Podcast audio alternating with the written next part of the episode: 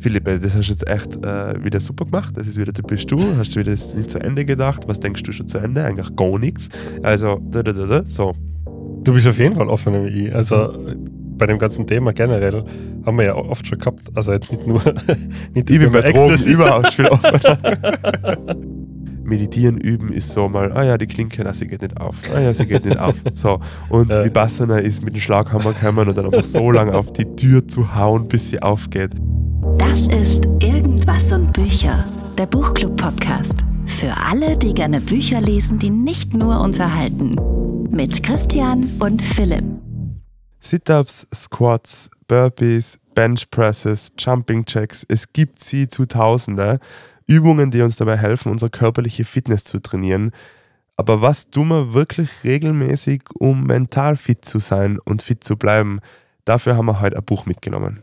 Baskast hat nach seinem Ernährungskompass den Kompass für die Seele geschrieben und gibt uns jetzt zehn wissenschaftlich erwiesene Dinge und Wege, um den Körper und Geist gesund zu halten und zu trainieren. Und genau der Frage nach der mentalen Fitness, also einem Workout für unsere Seele, beschäftigen wir uns in der Folge. Ja, bei uns bei Irgendwas und Bücher dreht es ja immer wieder um die psychische Gesundheit, um das psychische Wohlbefinden. Ich denke jetzt gerade dran, wir haben ja vor kurzem die Folge mit der Franka Zarotti gemacht da ist es in ihrem Buch darum gegangen, welche psychischen Erkrankungen, welche psychischen Verrücktheiten unter Anführungszeichen sind die häufigsten. Wir haben das Buch von der Stephanie Stahl auch mit ihr, mit der Stephanie Stahl besprochen, wer wir sind, woher kommen unsere Prägungen, wie funktioniert unsere Psyche, wie ist sie aufgebaut, wie funktioniert das Ganze. Und heute haben wir so eine dritte Komponente. Also wenn Stephanie Stahl quasi die Herkunft unserer psychischen Identität ist, wenn die Franka Zarutti mit ihrem Buch quasi die Antwort ist, was ist am häufigsten verrückt und wie äußert sich das, dann geht es heute darum, wie funktioniert Fitness, also Training für mentale Gesundheit, was kann man tun und vielleicht da zu Beginn auch nochmal ganz kurz, warum mentale Fitness, ich habe gerade kürzlich The Diary of an CEO mhm. ähm, gehört mit dem Simon Sinek, der eben in einem Interview davon spricht, dass er sagt, er mag eigentlich den Begriff mentale Gesundheit gar nicht, sondern er sagt, der richtige Begriff für ihn ist mentale Fitness, weil mentale Gesundheit klingt wie eine Destination, an der man ankommt, also man hat eine Gesundheit und Fitness, das kennt man aus dem Fitnessstudio oder aus dem Sport, da hat man Training, da macht man ein Workout und manchmal geht man ins Fitnessstudio und sagt, boah, heute ist irgendwie nicht so ein guter Tag und auf einmal schafft man es, die Gewichte zu heben und länger zu laufen und fühlt sich so voll, wow, voll guter Tag, Training super, ähm, Gesundheitszustand geil. Und dann gibt es die Tage, wo man ins Fitnessstudio geht und sich denkt, boah, irgendwie funktioniert es nicht, ich habe nicht gut geschlafen, bin ein bisschen verspannt und mm, es mag nicht so richtig klappen. Und auch das gibt's und beides akzeptieren wir irgendwie. Also, also bei der körperlichen Gesundheit akzeptieren wir mal, dass wir uns verleckt haben, dass wir vielleicht ein bisschen Kopfweh haben, vielleicht ein bisschen angeschlagen sind. Aber bei der mentalen Gesundheit hat es nicht Platz, sagt er. Deswegen heißt es mentale Fitness. Also wir haben Tage, da geht es super gut. Es gibt Tage, die sind nicht so gut, aber vor allem kann man es trainieren und ausbilden. Und da kommt ja das Buch von heute ähm, so mit herein. Baskast, nicht ganz unbekannt in unserem Podcast. Wir haben den Ernährungskompass von ihm gelesen und du hast ihn unglaublich gehypt in fast allen Folgen. das, das, war jetzt nicht nur ich. ja, aber doch, du hypst schon 20 Mal mehr wie ich. Ähm, ich habe vorher gerade mit einer Freundin von uns telefoniert und habe gesagt, ja, wir nehmen jetzt eine Folge auf Baskast und dann hat sie gesagt, ah ja, die, was der Christian so gern mag. Ähm, ja, und heute reden wir eben über seine nicht sein zweites Buch, weil er hat schon mehr Bücher geschrieben, aber über sein neuestes Buch, den Kompass für die Seele. Ähnliche Zielsetzung. Ernährungskompass ist darum gegangen, wie Ernährung so die Lebensqualität und die Gesundheit beeinflusst, die körperliche Gesundheit. Und jetzt geht es viel um die mentale Gesundheit und, wenn man es richtig nach unserer Folge betitelt, für die mentale Fitness. wir wollen uns mhm. heute konkret darüber unterhalten, was kann man tun für die mentale Fitness, wie kann man trainieren, wie schaut ein guter Workout-Plan für mentale Gesundheit nach Baskast aus und wie schaut ein Workout-Plan nach uns aus. Daher zu Beginn einmal die Frage an die, was ist deine Go-To-Übung? Deine Lieblingsübung. Im Fitnessstudio hat übrigens jeder, der was ins Fitnessstudio geht, eine Lieblingsübung. also sollte es auch für die mentale Gesundheit eine Lieblingsübung geben. Was ist deine? Auf jeden Fall Waldbaden, so wie er das nennt. Mhm. Also vielleicht nicht ganz ausführlich Waldbaden. Er definiert ja Waldbaden als man geht in den Wald, oder das definiert ja nicht er, aber man kennt es so, als man geht in den Wald und ist da einfach. Man nutzt einfach die Zeit. Gar nicht viel körperliche Aktivität notwendig, sondern einfach genießt die Ruhe, die Stille und die, die Muster, so, auch, die sich im Wald ergeben, oder? Das ruhige Wanken der Bäume, das Rauschen der Blätter und so. Und das ist sicher für mich das Nummer eins Ding, wo ich meinen Kopf am besten irgendwie ausschalten kann und Ohrkim und aber nicht zwingend nur im Wald umstehen, sage ich mal, sondern halt auch einfach ein bisschen wandern oder ein bisschen Spazieren, Ja, wandern, genau. gehen, Ja. in der Natur sein. das ist sicher mein das Nummer eins Ding. Ähm, und deswegen hat mir auch der, er hat da so eine, Pyramide, wie, wie heißt die Naturpyramide oder so, ähm, die quasi nicht von ihm kommt, sondern von irgendwelchen Forschern, sondern halt so, die ist angelehnt an die Ernährungspyramide im Prinzip. Es gibt da die Basis, eben wie bei der Ernährungspyramide, das sollte man viel, oft und regelmäßig, in der Mitte so mehr oder ein bisschen weniger regelmäßig und die Spitze halt selten machen. Mhm. Ähm, ich weiß ehrlich gesagt nicht, wie es bei der Ernährungspyramide ausschaut. An der Spitze steht auf jeden Fall Zucker, Alkohol und Ja. das ganze Zeug und auf der Basis wahrscheinlich Gemüse, Grünzeug. Äh, Grünzeug. Und bei der Naturpyramide ist es so, das Fundament ist eine kurze Runde in den Park spazieren gehen, zumindest einmal kurz auf dem Balkon und irgendwie einen Baum anschauen. Und wenn man in der Stadt wohnt und es gar nichts gibt, dann zumindest irgendwie auf einer Bank, wo ein Brunnen daneben steht, so ein bisschen in Kontakt mit den Elementen kommen. Mhm. Das ist so die Basis, die sollte man täglich machen. Und die Mitte ist dann für ihn wöchentlich. Das ist dann wirklich eine kleine Wanderung, ein Ausflug an einen See, ein Picknick auf einer Wiese, eben Waldbaden, also dass man einfach in den Wald geht. Und äh, die Spitze ist dann zumindest einmal im Jahr. Er schreibt dann gleich ein paar Wochen Urlaub am Strand. Mhm. Ein paar Wochen ist die Frage, ob das möglich ist, aber ich sage es mal, zumindest einige Tage am Stück Urlaub am Strand oder in den Bergen oder in der Wüste oder in einer Waldlandschaft. Hauptsache im Kontakt mit den Elementen. Ja. Und diese Pyramide gefällt mir ehrlich gesagt ganz gut. Und wo ich die gelesen habe, habe ich gedacht, ah ja, passt, mit dem kann ich mich gut identifizieren, das Mhm. schaffe ich. Und dann habe ich so ein bisschen drüber nachgedacht und bin eben drauf gekommen, das ist eigentlich eh genau das, wie ich Ja. sicher am stärksten mein Hirn einmal ein bisschen zum äh, Runterkommen bringen. Und ich merke es auch, immer wenn ich im Wald gewesen bin, danach fällt mir ein, so, boah, was habe ich jetzt nachgedacht? Gar nichts mehr. Also ich habe nicht Ja. über die Arbeit nachgedacht, ich habe nicht über irgendwelche finanziellen Probleme nachgedacht, kein Druck, kein Stress, sondern so frei, dass ich gar nicht mehr weiß, was jetzt gewesen ist. Ja. Was ist da deine dein Lieblingsübung? Ja, für mich ist es definitiv der Sport. Also ich glaube, dass es wenig Dinge gibt, die mir mental so gut tun wie der Sport. Dieses volle Fokussieren auf, auf anspruchsvollen Sport, anspruchsvoll im Sinne von, dass es meinen Körper an die Grenze bringt, jetzt nicht so an Mhm. die Erbrechensgrenze, wie manche das bei CrossFit zum Ja, Beispiel ja, betreiben. Vollsache, Ja. Aber für mich ist es so, so 60 Minuten wirklich Sport machen, der ähm, einem gewissen Rhythmus folgt. Also das merke ich ja ganz stark. Ich glaube, so Waldspaziergänge zum Beispiel, eine Waldbahn, wer das sagt, ich meine, das unterstreiche ich zu, oder unterschreibe ich zu 100 Prozent, wenn man in so Gedankenspiralen häng, ähm, hängt oder so viel nachdenkt und so Overthinking betreibt und das so, zu dem man sehr gern tendiert, dann ist die Bewegung im Wald kann super gut sein und kann aber gleichzeitig auch extrem fördernd sein. Oder du machst so eine monotone, ruhige Bewegung und dann Mhm. kannst du nur grübeln und grübeln und grübeln. Und deswegen, glaube ich, neige ich ja dazu, weil ich gern grübel, neige ich dazu beim, Sp ähm, beim, beim Sport vor allem meine Erholung zu finden, weil es mir einfach so an die Grenze von meinem Kopf bringt, dass ich gar keine Zeit habe zum Nachdenken. und das ist bei mir wirklich, wenn ich ins Fitnessstudio gehe, ich habe dann meine Workout-App, dann starte ich mein Workout. Und das ist mein Plan, ich weiß ganz genau, was ich mache. Das dauert ungefähr 60 Minuten. Und spätestens nach dem Warm-up, wenn ich dann in die Übungen rein bin, dann macht es auf einmal wie so ein Schnipser und ich habe so ein Blackout und dann bin ich, bin ich in der Dusche und denke mir, wow, wie bin ich denn da hergekommen? Hm. Das ist so geil gewesen gerade. Das war so schnell und easy und anstrengend, aber geil. Und dann bin ich total happy. Also ich merke, ah, ich habe jetzt ja total einen Heuschnupfen, das hört man. Und deswegen habe ich jetzt einmal ein paar Tage nicht trainiert und heute habe ich mir gedacht, weißt du was, ich gehe jetzt einfach trainieren und war gleich in der Früh im Fitnessstudio und ich merke mein ganzer, ja, mein ganzes Gemüt, meine Laune, mein, ja, mein Geist ist wesentlich entspannter und stärker für den Tag, als wie, wie es gestern oder vorgestern war, wo ich es nicht gemacht habe. Also das ist sicher meine Übung und das sagt er ja im Buch, dass das eine der zehn Dinge, die er empfiehlt, ist, Äh, beim Waldbaden ist es, glaube ich, eine Stunde pro Woche als Minimum, Mhm. sagt er. Kontakt mit der Natur. Und beim äh, Sport ist es drei bis fünfmal die Woche, sagt er, ideale Zeit 45 Minuten, also zwischen 30 und 60 Minuten, wirklich nur Sport und Bewegung. Aber was sind deine Gedanken während dem Sport? Denkst du so eins und zwei und drei und oder hast du Musiklaffen oder wie? Ja, doch, ich habe schon Musik laufen und lustigerweise koche ich ein Deichkind ohne Ende. Und das finde ich so geil. Also, das, das pusht mir einfach voll. Hype-Musik. Ja, voll. Ja. Ähm, und ja, ich, was sind meine Gedanken? Ich kann das gar nicht so richtig beschreiben. Ich meine, das erste ist, ich habe ja diese Workout-App, in der ich wirklich jetzt seit fast zwei Jahren jedes Workout aufzeichne. Mhm. Und ich sehe da den Fortschritt drinnen. Also das, das sagt, welche Übungen habe ich gemacht, wie, wie viele Wiederholungen ähm, und dann auch gleichzeitig welches Gewicht habe ich verwendet.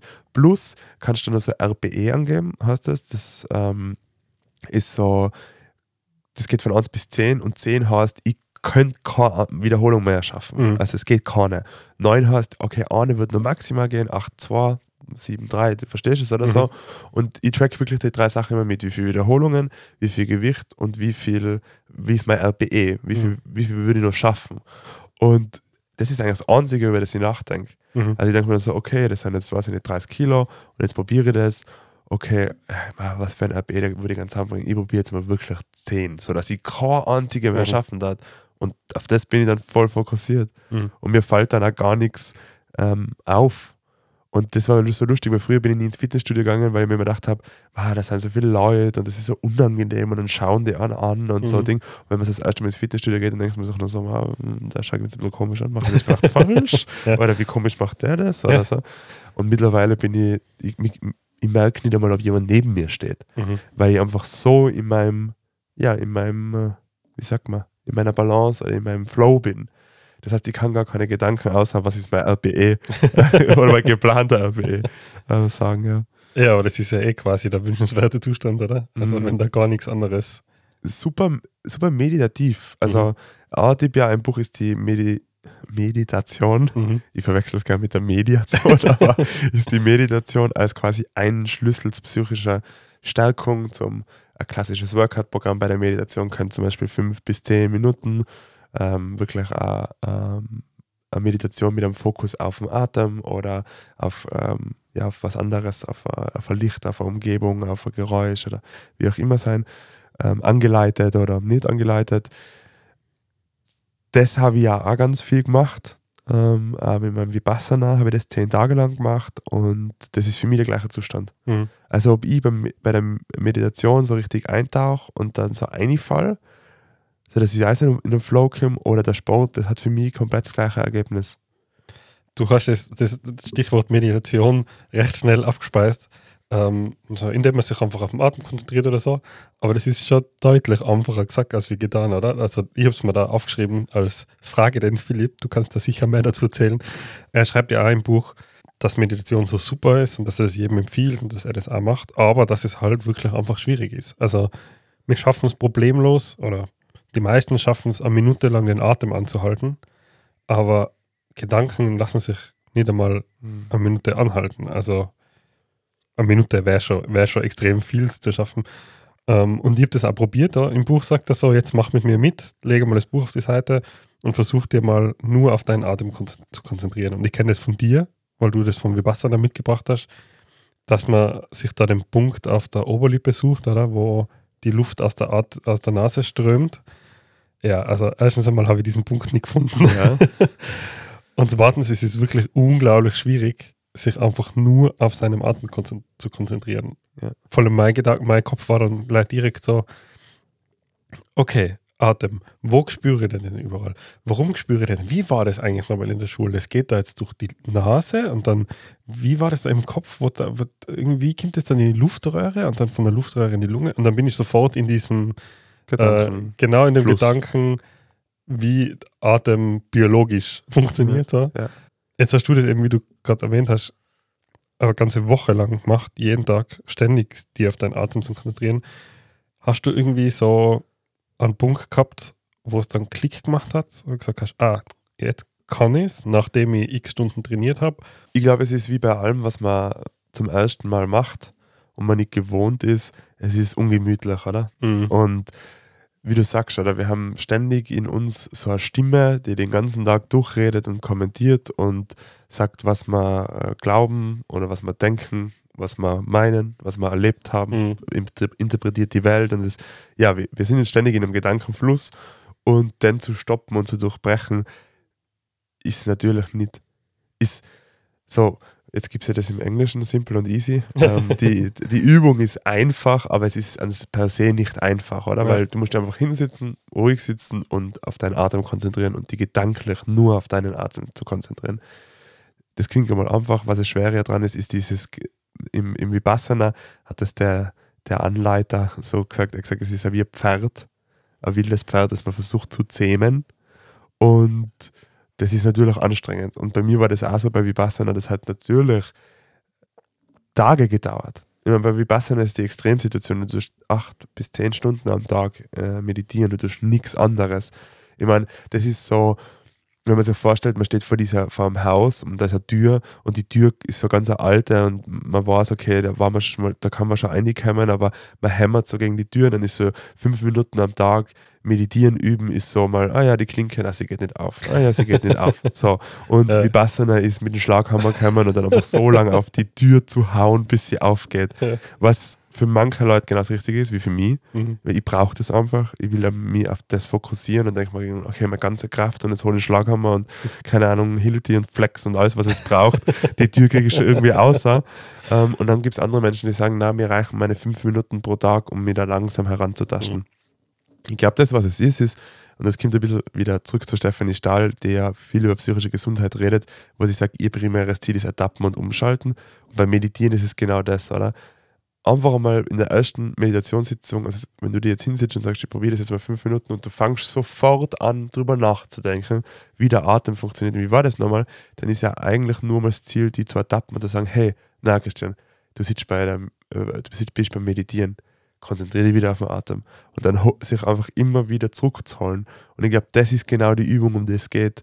Ähm, und das ist das, was es als Positive für die psychische Gesundheit tun kann, diese Fähigkeit zu stärken, sich zurückzuholen aus Gedankenspiralen, aus negativen Gedanken. Und um das geht's. Und das ist natürlich nicht einfach. Also das ist, das ist natürlich hardcore. Und auch, wo ich das Buch gelesen habe, hat er ja so eine Übung drinnen, wo er sagt, okay, und jetzt eine Übung und die muss man wirklich machen, damit man, damit man dann das Buch versteht und so. Und es ist einfach eine Meditation oder mit fünf Minuten, glaube ich. Und dann habe ich die gemacht und ich- Vipassana gemacht und ab und zu daheim meditiert und alles. Und trotzdem habe ich mich hingeguckt und habe die Augen geschlossen und habe angefangen, mich auf meinen Atem zu konzentrieren. Und dann habe ich mir gedacht, ah ja, Vipassana war schon cool, ich würde wieder sowas machen. Und, ah ja, na, zurück zum Atem. Und dann halt geht es hundertmal, tausendmal. Aber kannst du inzwischen diese Tür öffnen einfach und durchgehen? Oder? Ich weiß definitiv, wie sie für mich leichter zum Finden ist. Mhm. Also ich habe jetzt auch am Montag, ähm, fast lustigerweise so, dass ich echt psychisch irgendwie ein bisschen angeschlagen war. Ich habe einfach keinen guten Tag gehabt. Mein Fitness war einfach sehr unterirdisch. Und dann habe ich einen Termin gehabt, der noch wichtig war. Und dann haben wir so auf die Uhr geschrieben, und gedacht, 20 Minuten ist der Termin. Und dann habe ich mir gedacht, okay, jetzt 10 Minuten meditieren. Mhm. Jetzt einfach 10 Minuten, weil das habe ich locker. Und bin auf YouTube gegangen und habe mir eine, Medi- eine geführte Meditation, weil ich einfach gewusst habe, wenn sobald es geführt ist, tue ich mich viel leichter. Sobald jemand, der redet nicht durch, aber die Person sagt immer wieder, alle 30 Sekunden, alle 45 Sekunden, wenn du die in Gedanken verloren hast, hol die wieder zurück. Mhm. Es geht wieder zurück auf deinen Atem. Und dann tue ich mir extrem leicht. Also extrem leicht. Ich glaube, im Durchschnitt leichter wie andere, weil ich die Erfahrung schon gemacht habe, weil ich weiß, okay, ich brauche das, das mich mal zurückholt, falls ich mich verloren habe. Ich brauche eine gewisse Sitzhaltung. Ich tue mir leichter, wenn, wenn ich so und so starte. Mhm. Ähm, wenn ich zum Beispiel anfange, natürlich gerne meine Hände so aneinander reiben, sodass sie richtig, richtig, richtig heiß werden und lege sie auf meine Oberschenkel und dann konzentriere ich mich mal zu Beginn einfach auf die Empfindung, dass ich da Wärme spüre. Mhm. Und dann habe ich einmal eine andere Stelle und dann versuche ich so langsam meine Aufmerksamkeit zu meinem Atem holen. Ähm, und sowas hilft mir zum Beispiel. Das sind so die Sachen. Aber um das geht's, meiner Meinung Ja. nach. Oder sich schaffen, da zurückzuholen. Ja, voll schwierig. Also ich habe das noch nicht oft probiert in meinem Leben. Ich habe mal ich hab mir das Buch ähm, Miracle, Miracle Morning, danke. Super, dass du das warst, ähm, gelesen. Und da habe ich ja dann auch tatsächlich meine Morgenroutine umgestellt. Und die habe ich bis heute noch größtenteils beibehalten. Und am Anfang habe ich noch, äh, einer seiner Schritte war eben Mediat Mediat Meditation. Ja. Tolles Wort. Und am Anfang habe ich das noch probiert und gemacht, habe das aber ehrlich gesagt so nach eineinhalb Wochen, höchstens zwei Wochen hinter mir lassen und habe das einfach, ich habe mir das selber ein bisschen angelogen und einfach weglassen und aber so getan, als würde ich es eh machen, so kommt mir vor. Ja. Also Meditation war etwas für mich schwierig. Also ich komme da ganz, ganz schwierig zu, weil ich einfach den positiven Effekt, ehrlich gesagt, noch nie gemerkt habe. Und ich glaube, das ist ein bisschen das Problem, oder? Also wenn du von etwas den positiven Effekt nicht merkst, und das ist halt leider bei den meisten Dingen im Leben so, dass es einfach eine Zeit dauert und dass man einfach einstecken muss, bis man den positiv, positiven Effekt merkt, dann ist es schwierig dran zu bleiben. Die Frage ist auch, woran misst du den Ja, positiven ja, eben. Effekt? Das macht es eben Ja. bei Meditation noch schwieriger, Ja. oder? weil es einfach nicht so wirklich ein messbares Ja. Ziel gibt. Ist wie beim Sport, wenn du es dann Mhm. misst, wie du ausschaust, dann ist es nach der ersten bis zur, ich würde jetzt mal sagen, 50. Sporteinheit ist es relativ schwierig, Ja, äußerliche. Veränderungen festzustellen. Und wenn du es aber nur nach dem Moment, wo du es fertig hast, Mhm. mischst, also du sagst, ich habe jetzt einen Sport gemacht und wie fühle ich mich jetzt unmittelbar, nachdem ich ihn gemacht habe, Ja. Mhm. ähm, dann ist es vielleicht leichter. Also das ist, also die Frage, aber ich glaube, und das ist vielleicht so eine Grundfrage bei dem Buch, wir haben ja zehn verschiedene Kapitel und dann am Schluss eigentlich zehn verschiedene Tipps, die, Mhm. die so zusammengefasst sind. Glaubst du, jeder Tipp ist für jeden und für jede Person passend? Also sollte jeder meditieren? Weil das gerade bei der Meditation ist es so. Das kommt mir vor, das wird so ähm, beschrieben und auch in der öffentlichen Wahrnehmung empfinde ich, sagt eigentlich jeder, jeder sollte. Mhm. Also, Ja. Das ist etwas, was ich beim Basscast generell eigentlich ganz cool finde und was man auch beim Ernährungskompass so gedacht hat, ist, durch das, dass er ja quasi, das ist ja mehr oder weniger so ein Metabuch, mehr oder weniger. Also Mhm. er, er fasst ja andere Ideen und Konzepte zusammen. Er hat ja keine alleinstehenden neuen eigenen Gedanken per se, sondern er ist, glaube ich, jemand, der sehr viele Studien liest, sich sehr viel mit dem Thema beschäftigt und deswegen dann drüber schreibt und das zusammenfasst auf eine, auf eine Art und Weise, die einfach gut verdaulich ist. Und so ist es mir halt beim Ernährungskompass gegangen und deswegen ist der nach wie vor einer meiner Top 3 Bücher, die ich immer empfehle, weil er das einfach geschafft hat, irgendwie ja, auf, auf etwas runterzubrechen, wo ich schon das Gefühl habe, dass eigentlich theoretisch schon jeder das Potenzial hätte, dem zur Gänze zu folgen. Und insofern ist das also ein bisschen meine Grundeinstellung zu dem Buch, dass ich schon der Meinung bin, vor allem die Punkte, die er raussucht, sind ja die häufigsten und einfachsten und besten, unter Anführungszeichen, so quasi. Insofern denke ich mir schon, dass es in gewisser Weise für jeden gut wäre. So, aber natürlich zwischen gut wäre und realistisch machbar ist trotzdem immer noch Diskrepanz da, oder? Das heißt, vermutlich war es gescheit, wenn jeder meditieren würde, Mhm. aber ja, wir wissen natürlich beide, dass es unrealistisch ist, dass jeder immer überall. Ja. Also von dem her äh, schwierig, das definitiv zu beantworten. gesagt. ja. Es gibt nämlich auch noch ein paar andere Kapitel im Buch, wo ich mir denke, so ja, da über, äh, stimme ich jetzt nicht 100% ein mit dem, was er schreibt. wir haben das Waldbaden als das Kapitel, wir möchten kein Ranking machen, aber das, was am ehesten deiner, deinem Fitness- und Workout-Programm entspricht, oder? So mein persönlichen auf Dein jeden Fall. persönlichen, Ja, genau. mein persönlicher auf jeden Fall. Welches widerspricht denn dein persönlicher am? Ähm, das, das, äh, ich glaube, das, äh, wie sagt man, der clickbaitigste Kapitel von alle ist Thema Psychedelika, ja, was äh, interessanterweise auch das letzte Kapitel ist, also das Kapitel 10, Ja. wo relativ lang, also gefühlt ist es eines der längsten Kapitel gewesen für mich, ich habe jetzt ehrlich gesagt nicht die Seiten gezählt, Ja. aber relativ lang über MDMA redet, was Ecstasy ist Ja. und über Psilocybin, keine Ahnung, ob ich es richtig ausspreche, Magic, Magic Mushrooms. Mushrooms, ja. Und da, da hat er schon ein paar interessante Erkenntnisse. Und es gibt schon viel, wo, ich, wo was mir auch geholfen hat, Sachen zu verstehen und so. Aber es ist halt schon ein bisschen ein schwieriges Thema. Ich bin halt persönlich, wie wir schon wissen, sehr ein Anti-Drogen-Mensch, so, ähm, auch Anti-Alkohol und Anti-Rauchen und bla bla bla. Und ich habe so das Gefühl, er glorifiziert da MDMA und Mushrooms extrem. Und zwar wirklich, also er schreibt da, er hat einen Haufen Trips selber gemacht, so über 25 Mushroom Chips und Und die MDMA, MDMA. ja, die Ecstasy Chips hat er dann lassen, weil die sind nicht so, die haben nicht so gehittet als wie die Mushroom Chips. Ja. Also, und da schreibt er halt über die ganzen positiven Wirkungen und wie toll die Psychedelika sein. Was die Studienlage dazu ist und, und Ja, alles genau. Mögliche, ja. Ja. Dass es in der Therapie vermehrt Einzug Mhm. äh, bekommt, oder? In den USA kurz vor vor der Genehmigung wieder, ja. ähm, steht, ja. Und gerade bei Depressionen zum Beispiel, glaube ich, auch viel eingesetzt wird Genau. und, und so bei verschiedenen, also nicht viel eingesetzt wird, sondern es wird gerade erforscht, ob das nicht viel mehr eingesetzt werden sollte. Genau. Und ja, Ja, genau. Und da gibt es natürlich viele positive Aspekte und das finde ich ja cool und er schreibt es auch ganz interessant. Ja. Aber mir kommt vor, er schreibt es sehr, sehr einseitig. Und ich bin halt jemand, ich bin ja auch sicher übervorsichtig und so, aber ich bin halt jemand, der einfach wirklich kein Fan von, wie sagt man denn da jetzt, illegalen Substanzen oder so ist. Ja. Warum auch immer der illegal sein, ich habe immer so das Gefühl, es wird schon einen Grund geben. Äh, einfach so hat man sie nicht illegal gemacht. Also es wird in irgendeiner Form ein Risiko geben. ja. Und mir kommt halt vor, dass er das nicht darstellt. So. Und das, das hat ein bisschen sauer aufgestoßen. Es gibt auch, also es gibt auch eine Unterüberschrift, die heißt Risiken und Nebenwirkungen. Und da hat er nicht ein einziges Mal erwähnt, da in irgendeiner Form so, hey, es ist halt trotzdem eine starke Substanz, auch wenn sie körperlich nicht abhängig macht, ja. kann sie durchaus psychisch abhängig machen. Und ich habe das einfach beim Lesen schon so das Gefühl gehabt, ich, ich merke schon fast seine psychische Abhängigkeit davon im Buch, weil er einfach so schreibt, ja, äh, und inzwischen macht er halt alle paar Wochen so einen Trip, weil es ist halt so fein und so cool. Und denkt man, wenn ich etwas alle paar Wochen machen muss, weil es so fein und so cool ist, ist das dann nicht schon quasi die Abhängigkeit? Ist halt die, also, puh, da können wir jetzt ganz tief einsteigen in, in das ja, Thema. ja, es ist schwierig. Ja, also, Also- ich will gar nicht, dass es so, das soll jetzt nicht so hyperkritisch klingen. Es ist nur Doch, das, was mir es. auffallen soll. Doch, soll es. Ja. Also, ich finde definitiv, dass es so soll, also so klingen soll, weil es dein, deine Meinung Ja. ist oder dein Standpunkt ist. Und prinzipiell, glaube ich, muss man als Disclaimer ähm, vorwegnehmen, dass wir beide nicht in der Lage sind, geeignet zu empfehlen, ob man das machen sollte oder nicht. Und, Absolut nicht. und äh, da gibt es sicher viel, viel bessere, Ja. also auf alle Fälle.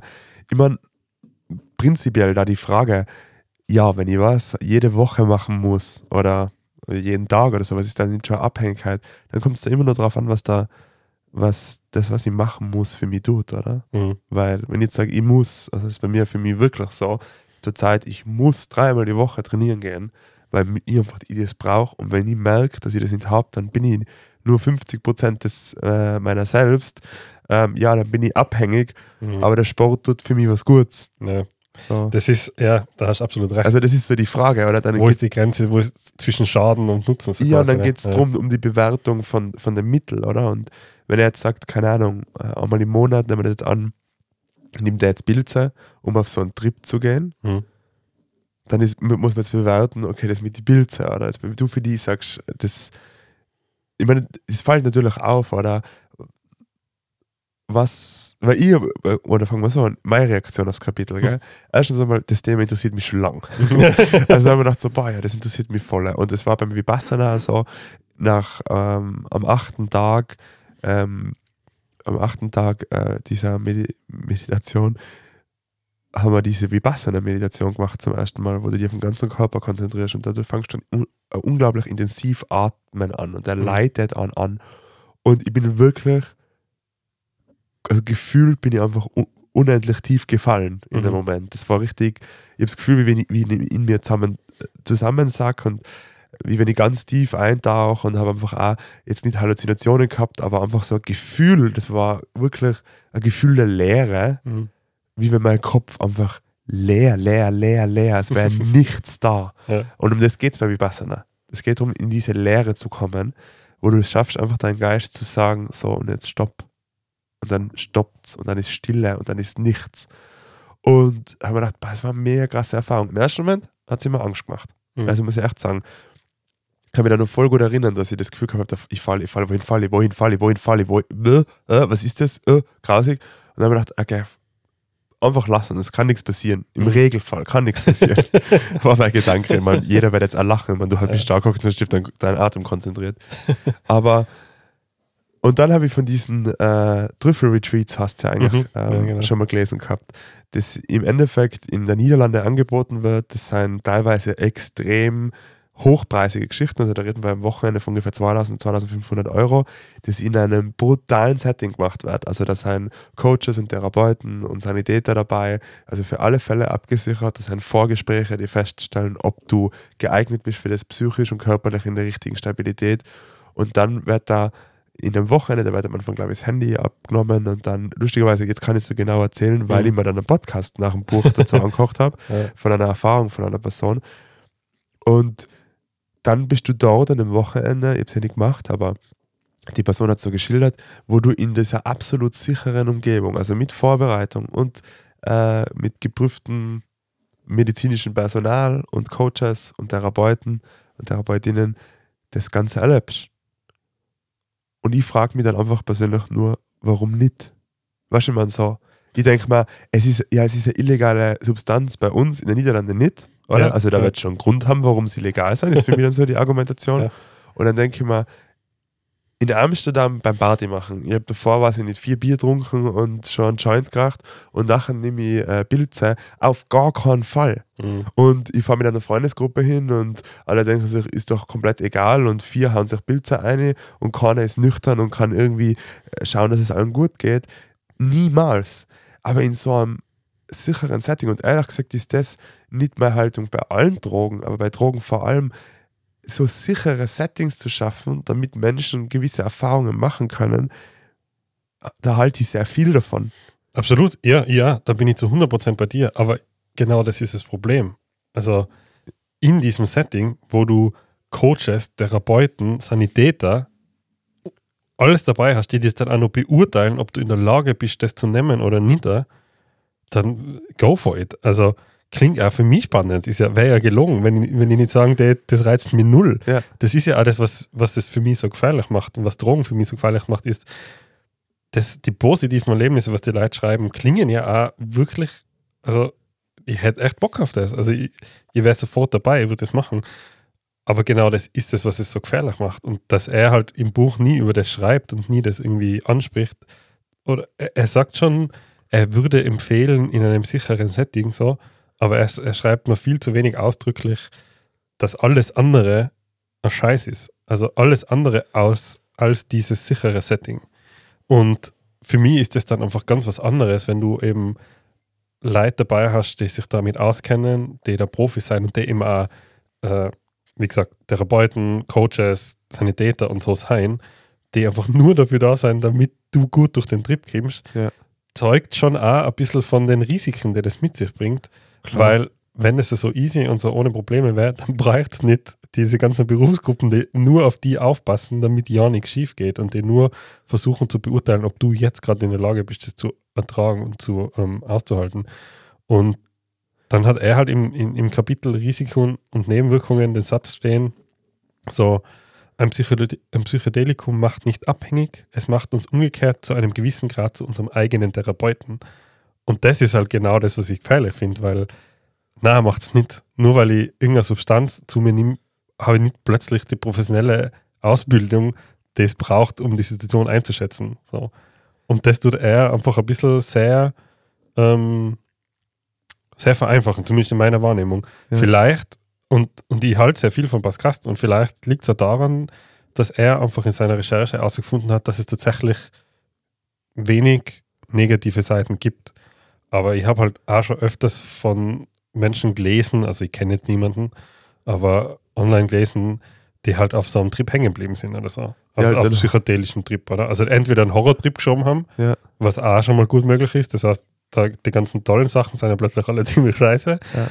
Oder es gibt natürlich auch Menschen, die nicht mehr wegkommen von dieser ähm, Psychose quasi, die was man da hat. Weil im Prinzip hat man Psychose während sowas, oder? Also kann ich nicht so genau betiteln. Also und auch diese Ja. Horrorgeschichten, das wird es sicher geben und das Mhm. hat alles seine Berechtigung und so.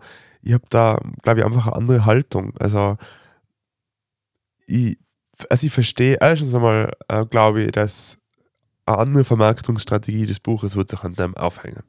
Das Ja, wird das ja, viel voll. mehr nur in den Fokus stellen. Ähm, das, also daher finde ich, dass er das schon sehr, erstens das letzte Kapitel Mhm. erwähnt, zwar zu Beginn, aber mir kommt schon vor ganz stark, dass er nicht den Fokus hat, clickbaitig Psychedelika Mhm. zu vermarkten. Und das hat es natürlich, die, es quasi es gibt keine Nebenwirkungen, es macht nicht abhängig, sondern nur es macht uns zu unseren eigenen Therapeuten, ist natürlich super plakativer Satz. Gell? Mhm. Ich bin halt so der Meinung, wie soll ich sagen, die, das Einzige, was mich davon abhalten würde, es zu, auszuprobieren, ist Angst. Mhm. Das ist das Einzige. So. Ähm, weil, und dann denke ich mal, Angst vor was? Aber wa was sonst, wenn nicht Angst? Ähm, ja, man kann ja sagen, Vernunft, das tut man nicht. Achso, ja. Okay. Und ähm, Mhm. aber natürlich, ja, aber Angst so, und Angst vor, dass man einen schlechten Trip hat, oder? ja. So. Und dann denke ich halt, ist da wieder ein krasser Vergleich, auch sehr plakativ, aber dann denke ich wieder mal wie Bassana zurück. Da ist eine, kann ich mich noch gut erinnern, bin ja am Balkon außen gewesen und wir alle haben geschwiegen und dann springt die Tür auf beim Nebengebäude und eine kommt total verheult außer mit dem Koffer in der Hand und ähm, ich weiß nicht, ich habe Buch geschrieben, das darf bei mir besser nicht, oder, äh, laut dem Regelwerk, dem offiziellen, aber war mir ziemlich egal, ähm, weil ich habe niemanden damit gestört und sie hat mir angeschaut und ich habe so richtig gesehen, wie sie das Buch gesehen hat und äh, so ihren Blick so interpretiert, so ja, quasi deswegen haltest du das aus, ja. weil du die halt nicht an die Regeln haltest. Sie komplett fertig, ist abgebascht, also ist, ist, ist abgehauen, äh, hat dieses Gatter hinter sich zugeschmissen und ist auf die Straßen ausgegangen und ist an die Seite, das war dann so richtig theatralisch, weil das eine Landstraßen, die ganz lang weggegangen ist und dann habe ich sie ihr da ewig nachgeschaut, wie sie gegangen ist. Oh je. Und dann haben wir gedacht, das war vor wie Basten meine größte Sorge. So, meine größte Sorge war hinzugehen und dann so in meinem Kopf gefangen zu sein, in Mhm. meine Gedanken, das nicht stoppen zu können, wie mein, das Grübeln, was ich daheim betreibe, noch viel mehr zu machen und dann heim zu kommen und sich eigentlich zu denken, ich meine, meine Mama hat mich davor gefragt, wo, ähm, ich habe in dem Jahr noch geheiratet, ob die Hochzeit schon eine gute Idee ist, wenn ich davor dorthin fahre. Weißt du, dann habe ich gedacht, so, ich glaube, dass ich jetzt da zehn Tage drüber nachdenke, ob ich heirate oder nicht. Die Entscheidung habe ich schon längst gefällt. Und ähm, die, das war so interessant, weil das war auch Sorge, dass ich da zehn Tage einfach in meinem Grübeln bin und dann am dritten Tag abhaue oder Ja. sowas. Und das war eigentlich der einzige Grund, warum ich es jahrelang ausgeschoben habe. Und dann habe ich irgendwann den Moment gehabt, wo ich mir gedacht habe, so jetzt bin ich in dieser psychischen Verfassung, jetzt fühle ich mich stabil genug, dahin zu gehen. Ähm, nicht, weil ich sonst nicht geheiratet hätte, sondern weil ich sonst einfach mal viel, viel zu labil oder unfit genug gewesen wäre, Mhm. um das machen zu können. Mhm. Und deswegen denke ich mir so, wenn man sich bei dieser Bild sehr fit fühl- fühlt, und dann geht man immer sicher noch mit der Angst ein. Warum nicht? ja, also, ja, du hast, du hast ja recht. Und weißt du, ich denke mal so die einzige, weil die Argumentation klingt für mich so, erstens einmal, da gibt es so, äh, Entschuldigung, da gibt's so Horrorgeschichten, dass jemand hängen bleibt Mhm. und über das wird nicht berichtet und es ist verboten bei uns, weißt du so. Und da bin ich einfach so, dass ich mir denke, das sind die einzigen zwei Argumente, die sagen, dass das kompletter Blödsinn ist. Und auf der anderen Seite gibt es einen Haufen Studien, die sagen, es ist gut. Ich weiß nicht, ich bin da, bin da deutlich offener wie du, glaube ich. Du bist auf jeden Fall offener wie ich. Also, bei dem ganzen Thema generell haben wir ja oft schon gehabt. Also, jetzt nicht nur, nicht Ich bin bei Drogen überhaupt viel offener. nicht nur bei Ecstasy, sondern eben auch bei Alkohol und bei Zigaretten und äh, alles, was halt so solche Sachen angeht. Wobei ja die Argumente von dir immer sehr gut verstehe und ich kann es nachvollziehen. Und was mich daran also beschäftigt, ist ja, dass es mir natürlich auch reizt und meine Angst da, damit oder davon so quasi. Ja. Und ich glaube, ich weiß sogar, woher das kommt. Also, dass ich dem Alkohol auch so abgeneigt bin und so, weil mein Papa früher immer gesagt, also erstens, meine Eltern haben keinen Alkohol getrunken, Mhm. beziehungsweise sehr, sehr, sehr, sehr wenig. Meine Mama gar nicht, weil sie das nicht mag. Und mein Papa hat, wenn wir essen gegangen sind, einmal ein Bier dazu getrunken zum Ja. Essen oder so. Also wirklich, mit, daheim wenig. hat es nie Alkohol gegeben. Und auch keine Zigaretten und nichts. Und mein Papa hat immer zu mir gesagt, Christian, wenn du, vor du 18 bist, mit Alkohol heimkommst, dann haben wir ein Problem. Aha. Und das hat er immer gesagt. Er hat immer, also er hat da sehr drauf gepocht und so. Und deswegen war das immer so ein, ein, ein negatives Ding in meinem Kopf. Ich glaube, es hat eh gewirkt. Ja. Also, ja, Papa, gut gemacht, danke, so quasi. Ähm, ob das jetzt der beste Weg war, weiß ich nicht, aber Keine Ahnung. es hat gewirkt. Und ich glaube, daher kommt so ein bisschen diese, dass das einfach in meiner Erziehung immer schon so eingetrichtert worden ist. Drogen sind schlecht, Alkohol sind schlecht. Da kannst du nur Schaden nehmen, da hast du keinen Vorteil. Und daher rührt, glaube ich, das Ganze, dass ich einfach diese Einstellung habe, die ich habe. Ja. Was eben nicht heißt, dass es mich nicht interessiert. Und Ja. gerade dieses MDMA-Thema ähm, funktioniert ja quasi, wenn ich das jetzt versuche zu erklären, so synaptisch im Kopf so. Wir haben ja Synapsen, also das sind diese Neuronenbahnen, die miteinander verbunden sind und zwar nicht fest miteinander verbunden, sondern es ist ein kleiner Abstand dazwischen und zwischen in dem Abstand fließt der Strom so quasi. Und unsere ganzen Erinnerungen und so sind diese ganzen Nervenbündel.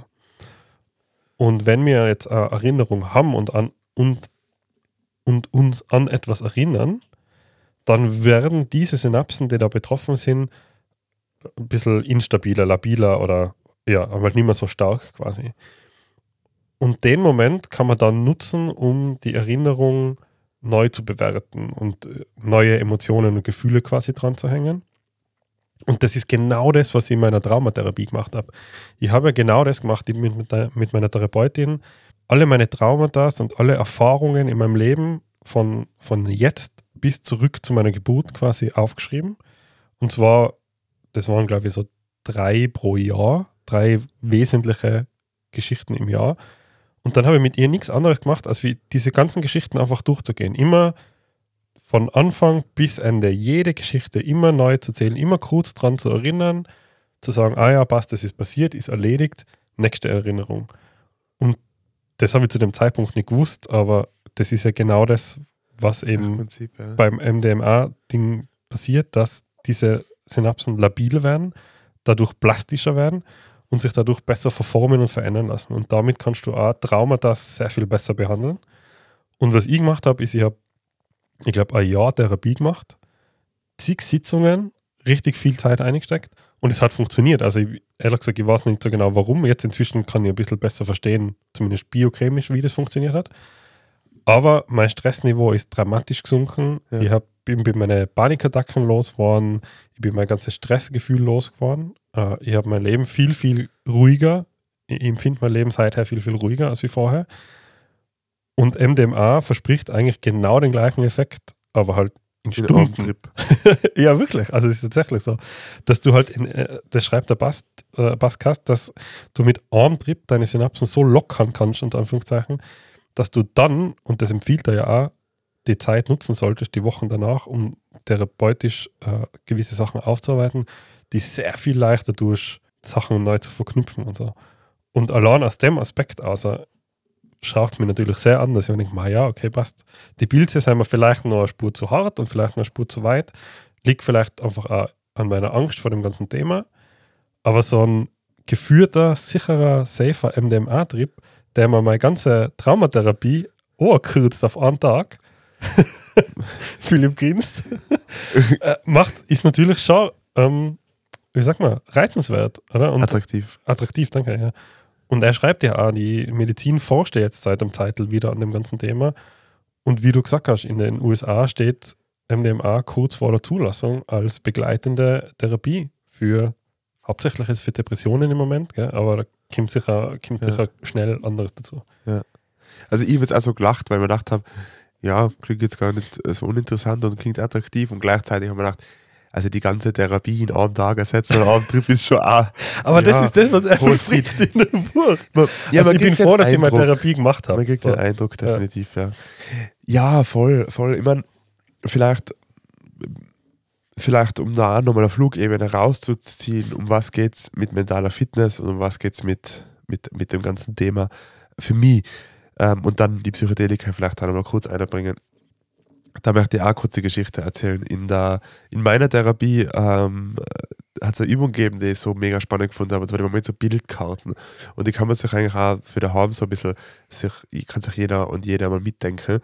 Ähm, wenn man sich vorstellt, wir haben jetzt in uns drinnen, haben wir so einen Bewerter oder Bewerterin, also irgendwie so diese negative Stimme, diese Gedankenspirale, die, die, die ist in uns drinnen, das kann man sich vorstellen, ist so ein alter, grimmiger Mann ist bei mir, wenn man weiblich ist, kann man sich auch eine grimmige Frau vorstellen, ganz egal.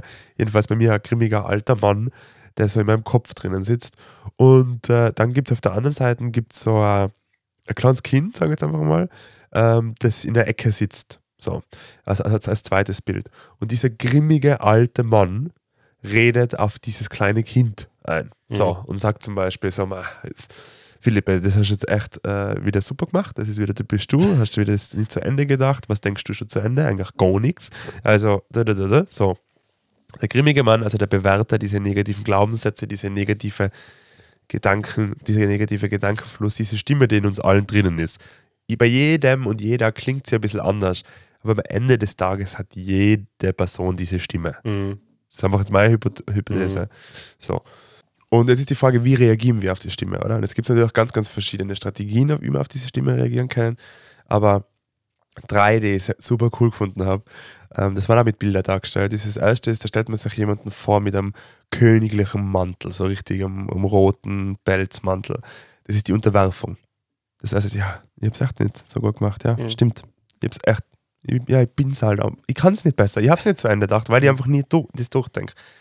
Das zweite ist, ähm, da ist jemand auf dem Bild oben, der so putzt. Das zweite ist Kontrolle, oder? Da kannst du sagen, so, ja, aber das passiert mir nicht mehr. Das passiert mir nie wieder. Ich denke, das ist ab jetzt immer zu Ende. Davor schreibe ich mir alles auf ich, und du du musst quasi Kontrolle machen. So. Und das dritte ist ein Bild, wo jemand mit einem Anzug drauf ist, der Waffen tragt. Und das ist der Agent, der greift an, oder?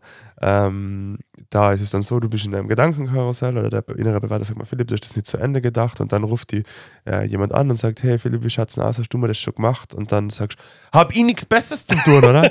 Meinst du, ich hab die ganze, weißt du, was ich für einen Stress hab? Ich bin die ganze, weißt du, das war jetzt unerwartet. das ist die dritte Strategie, gell? Das ist dann der Agent mit der Waffe. So, jetzt gibt es natürlich daneben noch ganz viele Bewältigungsstrategien, aber die drei, Mhm. die passen ganz gut äh, manchmal zu meinen Bewältigungsstrategien. Und was wäre jetzt quasi die Alternative? Und dann stellt man sich vor, wenn es auf der einen Seite diesen grimmigen alten Mann gibt und auf der anderen Seite äh, das kleine Kind in der Ecke, ähm, dann gibt es in der, in der Mitte einen gesunden Erwachsenen. Oder? Und der gesunde Erwachsene ähm, sagt dann vielleicht halt's Maul. Weißt, also der sagt gar nicht, ähm, Ja. der sagt gar nicht, ja, das stimmt schon. Also manche Sachen habe Mhm. ich nicht zu Ende gedacht, aber dafür habe ich die anderen, sondern der sagt dann einfach mal halt's Maul, weil Nope. nope, Ja. not, not going Ja. down this road, weißt du so. Ja. Und meiner Meinung nach ist es in dem Buch so, ähm, also bei der Meditation, es gibt mal, mal Tipps, oder die Meditation, Waldbaden, ähm, Sport, ähm, soziale Beziehungen, was haben wir noch für Tipps, was er so nennt? Äh, guter Schlaf ist Guter wichtig. Schlaf, Musik als Erholung. genau, Musik als Erholung, also da gibt es Und ganz dann halt die ganze erste Hälfte Ernährung. Genau. Ernährung. Diese ganzen Sachen sollen diesen gesunden Erwachsenen stärken. Mhm. So. Ist, mein, ist meine Vermutung. Einfach, dass der, der, der Sport hilft, vielleicht, dass er ausgeglichen ist, die Ernährung, dass er ein gutes Körpergefühl hat und, gestärkt ist. Aber das soll die, Person stärken, dass man nicht mit diesen Kompensationsmechanismen reagiert, dass man nicht kontrolliert, dass man nicht äh, sich unterwirft und co., sondern dass man vielleicht in den richtigen Situationen die Macht hat zu sagen, halt's mal und in anderen äh, eine andere gesunde Bewältigungsstrategie zu wählen. Und um das geht es meiner Meinung nach mal bei dieser mentalen Fitness, diesen Mhm. gesunden Erwachsenen zu trainieren. So, und dann natürlich, eine Psychotherapie startet dann nur mit Werkzeugen aus, wenn er vielleicht ein bisschen unter, untertrainiert ist, ist wie wenn ich einen Personal Trainer nehme und so einen Coach. Und dann könnte man sagen, die Psychedelika sind die, ähm, ist es Doping, wie Mhm. beim Sport. Ja. So, die anderen sagen, ohne geht's nicht und die anderen sagen, na, geht auf gar keinen Fall. Was aber meine Meinung ist, ähm, und da können wir jetzt vielleicht auf diese, auf diese Ebene, auf der ich mich gerade persönlich befinde, ist, wie kann mich noch gut erinnern, das Kind in dir muss Heimat finden, Stephanie Stahl, habe ich mich gegen diese Vorstellung des inneren Kindes extrem gesträubt gell? Mhm. und habe mir gedacht, so, oh, soll sich einfühlen und dann sagen, lieber Philipp, du warst damals so klein, du hast das gar nicht regeln können. Weißt du? so? Ja, ja. Da habe ich mir gedacht, oh Gott, das ist ja fürchterlich. Ja. Mit diesen ganzen anderen Dingen, mit dem Sport, mit der Ernährung, kann ich überall nachvollziehen. Das stärkt mich in meinem, in meinem, ähm, ja, in meinem äh, gesunden Erwachsenen, in, in seinen Fähigkeiten. Von den Mushrooms, sage ich jetzt mal, Mhm. um das ganz plakativ zu sagen, glaube ich, es ermöglicht da vielleicht einmal diese ganzen, uh, mein mein inneres Kind begegnen, dem, das loszulassen Mhm. und es wirklich zu machen. Weißt du, und zu sagen, hey, okay, und jetzt fall, konzentriere mich mal nur auf mich, fall in mich ein und dann, und das ist ja das, warum ich Vipassana gemacht habe. Bei Vipassana haben sie mich gefragt, warum macht das so viel Leid? Und ich habe gesagt, ich gesagt, weil ich mir selber begegnen will Und zwar eben auf diese Art. So mal dieses ganze Rauschen und alles weg und dann einfach sagen, hey, jetzt, äh, wie, was, bleibt beim, was bleibt von mir übrig, wenn ich mich wirklich mir selber zuwand und ist dann vielleicht so ein kleines Kind, was ich dann vielleicht wirklich einfach als gesunder Erwachsener in den Arm nehme und sage, hey, ja, passt das und das ist gut. Ähm, und ja, deswegen glaube ich, sind die Psychedelika für mich, das ist das Einzige, was diese, diese Begegnung mit dem Kind ähm, meiner Meinung nach unterstützt und alles andere ist einfach den gesunden Erwachsenen zu stärken. Mhm. Also um in diese Bilder zu bleiben. Kannst du das nachvollziehen? Ja, ja, absolut voll. Ähm, wenn, das, wenn das als Doping siehst, quasi so die Cherry on top, dann passt das auch. Und wahrscheinlich hat das ja auch so, wahrscheinlich war das auch die Absicht. Deswegen ist das auch irgendwie das letzte Kapitel. Wollte auch gar nicht so lange auf, auf Drogen herumreiten, aber es ist halt einfach total ein interessantes Thema, weil du halt einfach so viel mitnehmen kannst und, und lernen kannst zu, die, zu diesen Glaubenssätzen, ja? also zu diesen, bei mir, ein beliebter Glaubenssatz von mir ist, ich bin faul, deswegen nehme ich den als Beispiel, hat er auch eine sehr coole Herangehensweise, die, die einem vielleicht dabei hilft, das Thema, das Kind in dir so ein bisschen zu, ander, anders zu sehen, obwohl es aufs Gleiche rauskommt, weil ich verstehe das voll, ich habe auch so mit mir als Kind eigentlich wenig Verbindung. So. Vielleicht ist das in sich schon ein Problem, aber äh, ich, ich, ich schaue nicht zurück auf so, Mei, ist das ein süßer Christian gewesen, sondern ja, ich war halt irgendwann einfach ein Kind. So. Ja. Aber was er, wie er damit umgeht, ist, ähm, wenn du den, den Satz hast, ich bin faul, dann ist das ein Glaubenssatz, der sich bei mir sehr verankert hat. Und das Gehirn ist ja sehr darauf trainiert, möglichst wenig Energie zu verbrauchen und möglichst effektiv und effizient äh, einfach weiterzukommen. Und wenn du jetzt auf eine Situation triffst, die irgendwie schon sich schon mal ähnlich angefühlt hat, wo du das Gefühl hast, so jetzt stehe ich an, es läuft gerade nicht so, wie ich das will, dann ist das Gehirn sehr schnell damit, dir den Gedanken in den Kopf zu schießen, ja, das geht deswegen nicht, weil ich bin halt einfach faul. Und dann ist das Gehirn eigentlich richtig stolz auf sich selber, dass es jetzt so schnell und ohne lang nachdenken und ohne viel Energie so einen treffenden Satz gefunden hat, der die Situation erklärt und damit quasi fürs Hirn ist das erledigt. So, du bist faul, deswegen funktioniert das jetzt nicht, gib Ruhe so quasi. Und wenn man das aber genau als das betrachtet, dass man eben sagt, das Gehirn fabriziert den Gedanken jetzt gerade, weil der halt aus Erinnerungen irgendwie so zustande gekommen ist aus meiner Vergangenheit und diesen Satz ein bisschen challenge, dann einfach sagt so, okay, passt, ich merke, mein Hirn hat das jetzt gerade fabriziert. Das ist nicht, das bin nicht ich, das ist nicht die jetzige Situation, sondern es sind einfach chemische Reaktionen im Kopf, die das ausbringen. Schauen wir mal, was passiert denn, wenn ich das nicht befolge. Wenn ich, wenn ich sage, na, okay, dass ich faul bin, daran liegt es nicht, weil ich weiß, ich war jetzt nicht faul. Was, was könnte noch sein?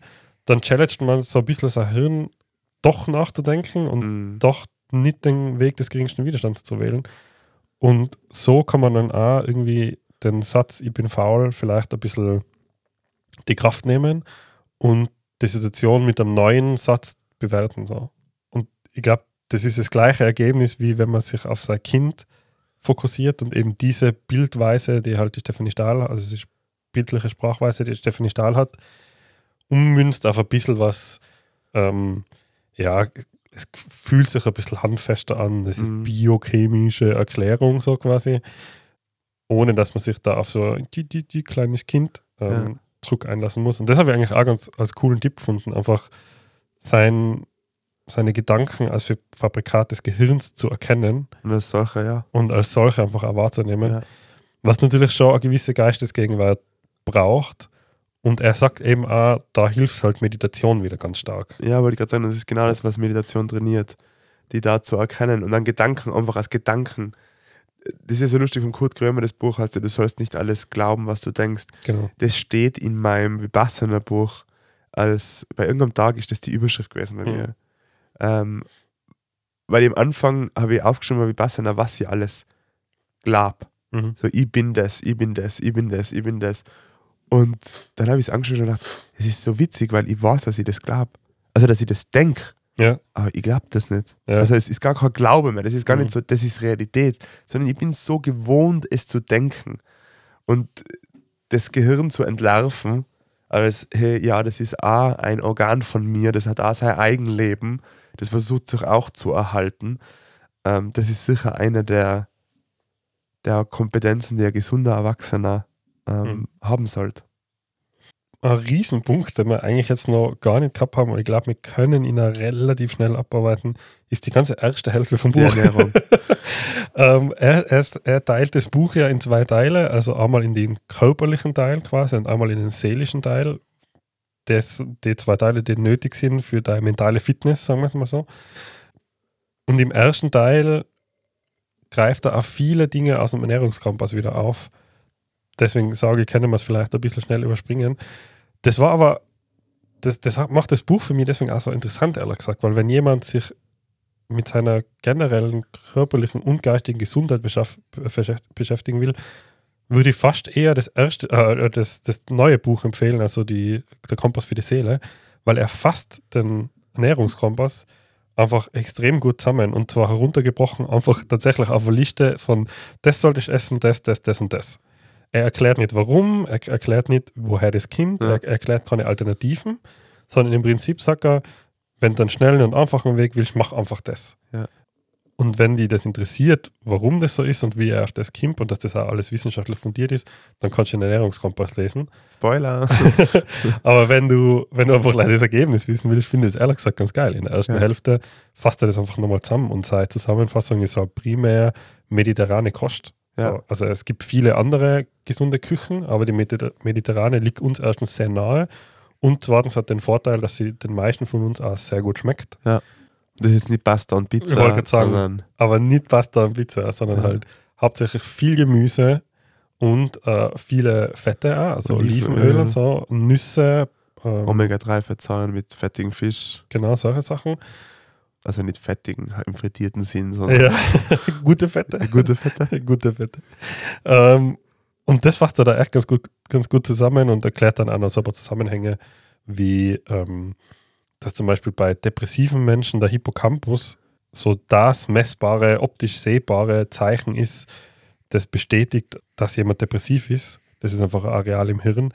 Wenn das reduziert oder kleiner ist im Volumen, dann bestätigt das so quasi Depression. Und Menschen, die halt viel Junkfood essen zum Beispiel, haben auch einen reduzierten Hippocampus. Ja. Und er sagt, das könnte jetzt Zufall sein. Wahrscheinlich ist es es eher nicht, so, weil unser Körper halt doch einfach ein in sich geschlossenes System ist, ein sehr unfassbar komplexes, mit unfassbar vielen Zusammenhängen.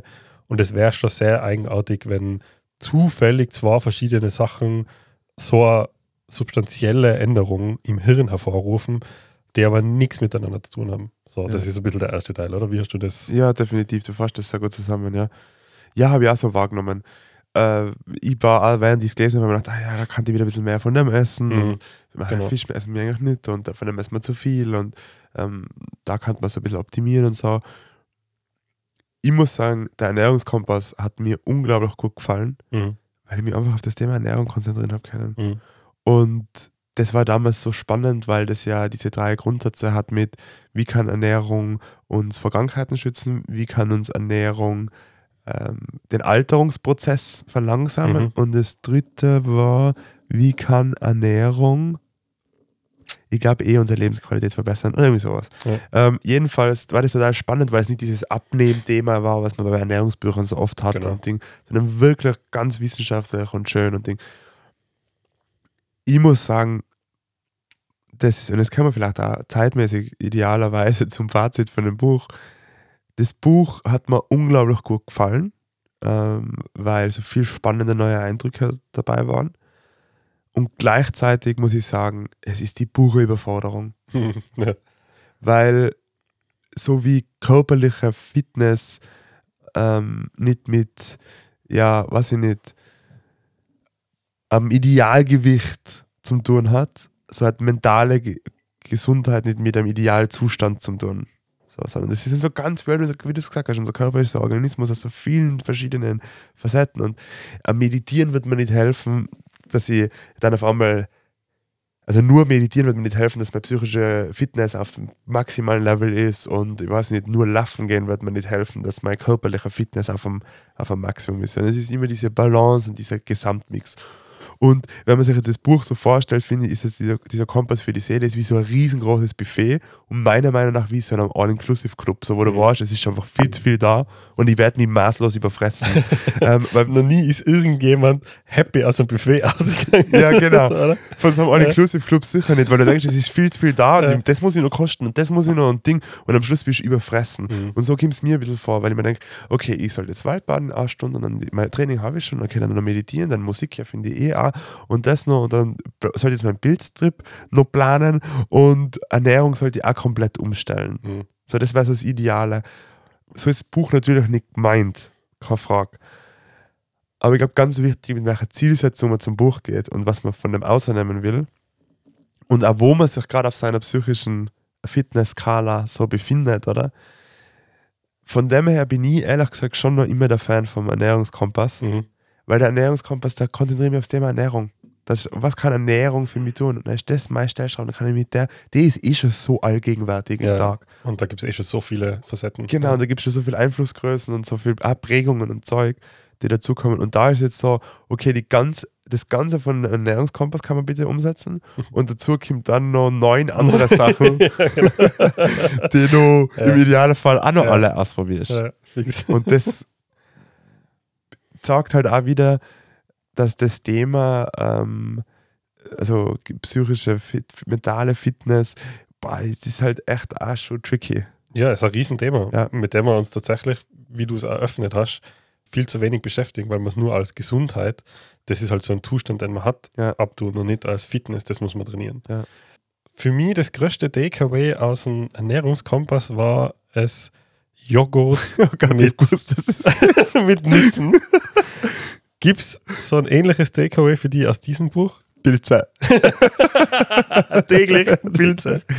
Nein, ich habe so gelacht, ich wusste, dass das kommt, weil das Joghurt wirklich, das kann doch mal so einen Counter machen, wie, in wie vielen Folgen dieses Joghurt vorkommt. Aber im Verhältnis zu wie viel Teil meines Lebens ist, passt das schon. Oder? Also ich Ja. jeden Tag das Joghurt nach wie vor. Ja, nein, was. Ich weiß. Also der Ernährungskompass hat für mich die Sicht auf Ernährung komplett verändert, muss ich Ja. ehrlich gesagt sagen. Ja. Also für mich hat das Ernährung komplett Mhm. neu, ähm, neu konstruiert und das, also das war wirklich eins der Bücher, wo ich sagen, Mhm. das hat, das mag ich normalerweise nicht sagen, aber das hat mein Leben verändert. So. Also übertrieben gesagt, also wirklich. Bei dem Buch, das Haupt-Takeaway ist für mich tatsächlich die Musik.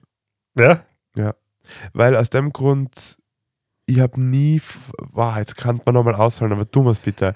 Ganz ich wollte gerade sagen, wir machen heute eine Bonusfolge. Es geht ein bisschen länger, weil über das Thema Musik wollte ich eigentlich auch Ja. reden mit dir. na, ganz kurz müssen wir noch Ja. drüber reden. Und zwar, er sagt das im, im Buch, und das ist wirklich so wie Schuppen von meinen Augen gefallen, sagt er, ich meine, was wir würden, weit ausgeholt, was würden wir uns oft einmal wünschen, wenn es dir nicht gut geht? So, wenn mir ist es zum Beispiel jetzt gerade vor ein paar Tagen, ist es mir wirklich nicht so gut gegangen, weil ich einfach total überfordert war und total im Chaos war. Und ähm, dann habe ich telefoniert und dann würde man sich manchmal einfach wünschen, dass die Person einfach die Klappe hält. So Ja. einfach, ähm, haben wir auch gerade vor kurzem einmal drüber geredet, dass man einfach miteinander redet, aber man, die eine Person horcht einfach nur zu. Ja. Die sagen einfach nur so, um was noch? Mhm. Äh, Vielleicht einen genervten Ton, wie ich es gesagt habe, aber was, was gibt's noch? Einfach nur, erzähl ja, mehr, erzähl mehr. und Ja. ja, erzähl. Ich verstehe, ich verstehe, ich verstehe. Mehr braucht man gar nicht sagen. Und die meiste Reaktion, was man von Freunden und Verwandten und Menschen, die einem wichtig sind und weil wir oder, oder ich in dem Fall den Menschen wichtig bin, mit denen ich mich austausche, hört man oft, nein, das ist doch positiv, Philipp, und konzentriere dich auf das, was du alles schon geschafft hast und Ding und das wird auch vorbeigehen und bla bla. Aber das ist ja das, was man gar nicht hören will. Man will Mhm. einfach nur mal dieses Empathiegefühl haben, oder? Und das war im Buch für mich wieder so, warum gibt es diese mega traurigen Songs? Mhm. Und warum hat, na, äh, warum lehnen sich Menschen an die, oder? Ich meine, ich tendiere jetzt nicht dazu zu sagen, okay, jetzt geht's mir schlecht, jetzt höre ich einen mega traurigen Song. Aber lustigerweise, wenn ich dann immer auf die Texte höre, dann denke ich mir schon so, wow, okay, jetzt merke ich, warum ich den Song höre. Ja. Und ich mache ja selber Musik und für mich ist es so, du lehnst dich da an was dran und das sagt nichts anderes wie I feel you, ich verstehe es, mir geht's gleich. Und nicht einmal mir geht's gleich, sondern durch die Musik hast du mehr so das Gefühl, wie wenn das der Soundtrack war zu dem, wie du jetzt gerade in deinem Leben oder in dem Moment die eigentlich mehr fühlst. Mhm. Und da habe ich gedacht, ja, das ist es eigentlich geil, das ist das, warum ich Musik so feiere. oder was Musik kann und was Freunde oft nicht schaffen. Weil Freunde schaffen das oft nicht einfach, diese Trauer auszuhalten. Die Musik, die bespielt es sogar Ja, und unterstreicht ja, voll. Und Freunde sind so, was, jemand fühlt sich unwohl? Wir müssen gleich schauen, dass wir die Person ausziehen. Was könnte man machen? Ja. Machen wir was zur Ablenkung oder reden wir über das und Ding. Na, sondern einfach, und das finde ich so geil. Also da Mhm. haben wir wieder gedacht, deswegen feiere ich Musik so für mein psychisches Wohl, weil es einfach genau das, du kriegst genau das, was du haben willst. Bist du jemand, der dir diesem Muster, so wie er es beschreibt, auch ganz klassisch folgt? So, wenn du traurig bist, dann hörst du wirklich so richtig traurige Schnulzen und so richtig. Es kommt darauf an, was traurige Musik ist. Ich glaube, vieles, was für mich schon upbeat ist, ist für andere Leute so, wow, das ist ein bisschen ähm, so, also, Ja. Ich höre jetzt nicht diese klassischen emotionalen Balladen, wo irgendwer Ja. so laut umschreit und Ja. so und Klavier und Dinge. Ich höre jetzt nicht Adele, wenn ich Ja. traurig bin oder sowas. Das, glaube ich, beschreibt es am besten. Ja, gutes Beispiel. Ähm, aber ja, ich merke schon, dass meine Musik sich, also die Musik, die ich konsumiere, wird dann einfach viel, viel dünkler. Mhm. Also ich würde es so als Farbe, als dunkelblau beschreiben. Mhm. Und beim Sport, wie ich am Anfang gesagt habe, mit Deichkind, das ist für mich halt einfach, Pink. ich gehe ins Fitnessstudio rein und davor denke ich mir so, wow, ich ein bisschen miert und dann fängt das an, so eine Musik zum Beispiel und ich denke mir, alter Schwede, geht's mir gut. Ja. Ich glaube, das ist genau das Phänomen. Ja. Jetzt kann ich mal erklären, woher es kommt. Ja. Du? Ähm, ja, ich, ich wollte deswegen mit dir über das reden, weil ich mich frage, ob das jetzt viele Dinge in dem Buch sind recht objektiv so. Hausnummer Junkfood ist schlecht, äh, Omega-3 ist gut. Das ist jetzt kein guter Vergleich, aber das so. Aber ob Musik auch so objektiv ist oder nicht, weil jetzt bin ich ja ein großer Metal-Fan, oder? Und ich kann zum Beispiel im Spa liegen, beim Wellnessen, voll ruhig. Jeder chillt und überall läuft diese Bahnflötenmusik und so. Und ich habe meine Kopfhörer rein, gar nicht laut, es geht mir nicht ums Laut, aber einfach, dass ich nichts anderes höre. Und dann läuft richtig krasser Metal, wo, wo andere wahrscheinlich Herzrasen kriegen davon. Und ich schlafe dabei ein, weil, weil mir das Ohr holt und entspannt. Aber wenn 200 BPM äh, da irgendwie Blastbeats laufen, dann gibt mir das Entspannung. Und jetzt, jetzt frage ich mich wirklich, ob mein Hirn trotzdem sich in, in ruhigen Situationen gerne langsame, ruhige Musik wünscht. Oder ob das subjektiv einfach so ist, dass ja, doppelte Geschwindigkeit bei mir halt einfach doppelte Entspannung bedeutet. So. Ja. Weil ich nehme das schon so wahr. Oder? Also ich, ich habe schon das Gefühl, dass Metal mich zum Beispiel entspannt. Und es gibt auch, Gibt es Metal, der die traurig macht? ja voll, Ja. eben, das ist es halt so. Je- Jeder, der kein Metal hört, kann das nicht verstehen, weil für den sind die meisten Metal-Songs einfach Krawall. Einfach ja. es nicht. Ja. Aber es gibt halt so Happy Metal, so der halt richtig, das ist auch meistens eher der brutalere. Also Ja. von außen wahrgenommen, brutaler Metal ist meistens eher so einer, der was bei mir gute Stimmung verursacht. Ja. Weil so, hm, ma, jetzt habe Ja. ich gute Energie, das gibt mir Kraft und so. Äh, und dann gibt es halt auch Metal, der recht melancholisch ist, aber trotzdem immer noch recht brutal so.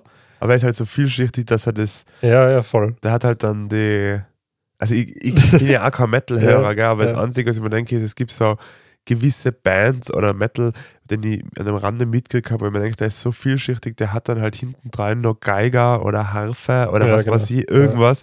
Und das macht dieses melancholische, Ja, voll. ja, traurige aus dann, oder? Ja. Und dann konzentriert man sich halt vielleicht eher auf das, als wie auf die Ja. Drums, die da dahin rasen. Aber glaubst du, ist es objektiv oder subjektiv?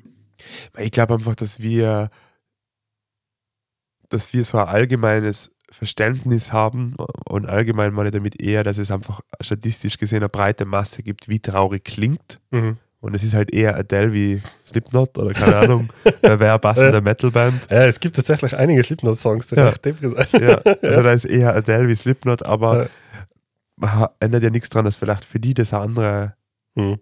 eine andere ähm, ja, das halt traurig für die anders klingt und happy für die anders klingt. Würde jetzt nicht, würde jetzt nicht aus, ausklammern oder würde jetzt nicht sagen, dass es nicht möglich ist. Ich glaube halt objektiv gesehen, mh, ist halt, ich merke halt zumindest, wenn ich einen, also einen langsamen äh, Downtempo-Song höre, der melancholisch ist, vom Text her und von der Instrumentalisierung, dass ich ruhig wäre. Also mein Mhm. Puls fährt an. Ich kann mir vorstellen, dass das halt bei 200 Beats per Minute nicht so einfach möglich ist. Weiß ich nicht. Der Blick von dir als Gold. ja, passt. Ja, okay. Also bleibt noch zu erforschen. Bleibt Vielleicht lesen wir irgendwann einmal ein Buch zum Thema Musik. Ja, Keine ja voll. War eigentlich mal geil, gell? Ja, cool. Ja, Wisst ihr, was das auch so? Ja. Ja, passt. Und So was war, viel. Entschuldigung, und dann Ja. jetzt nur deins. Was ist, also mein Key Takeaway, so wie das Joghurt der Ernährung, ist es Mhm. bei mir die Musik für die Seele. Bei dir? Gibt's ähm, ja, die, diese synaptischen, diese synaptische Labilität, Ja. die man durch Erinnerung auflockern kann und dadurch beeinflussen kann. Ja. Ist so ein bisschen das, der Kerngedanke, der mir hängen geblieben ist. Ja. Und Fischkapseln, die Omega-3. die Omega-3 Ja. Ja. Ja. Das sind so die, die zwei großen Takeaways, wo ich glaube, dass sie mich noch länger beschäftigen werden. Ja, cool. Ja, es bleibt ein spannendes Thema. Wir sind sicher noch nicht auf unserer mentalen Fitnessreise fertig angekommen und können an keiner Bodybuilding-Show mental teilnehmen. Aber ich glaube, wir schlagen uns ganz gut so als Durchschnittssportler äh, in dem Bereich. Wie geht es dir mit deiner mentalen Fitness? Würde uns natürlich brennend interessieren. Also, wenn du uns an deinem aktuellen Zustand teilhaben willst oder Kritik, Anmerkungen, Wünsche, Anregungen Oder immer- Trainingsübungen, Übungen Genau, Beispiele. Ja. Trainingsübungen auch ein guter Punkt. Dann schick uns doch gerne eine Nachricht, entweder auf Instagram an irgendwas und Boecha oder an podcast at irgendwas-boecha.at. Und wir gehen jetzt mal trainieren, würde ich sagen. Was ist die nächste Trainingseinheit bei dir? Äh, äh, Sport, äh, ich muss halt noch aussehen. Ja, ja, ja, Ich, muss halt noch in die, ich muss halt noch in die Natur. Super, ich geschlafen. ist auch ein Kapitel. Also auf jeden Fall, auf jeden ja. Fall. Bis zum nächsten Mal. Viel Spaß beim Lesen. Mehr zu irgendwas und Bücher findest du auf Instagram und auf irgendwas-buecher.at. Jetzt am besten gleich folgen und keine Episode mehr verpassen.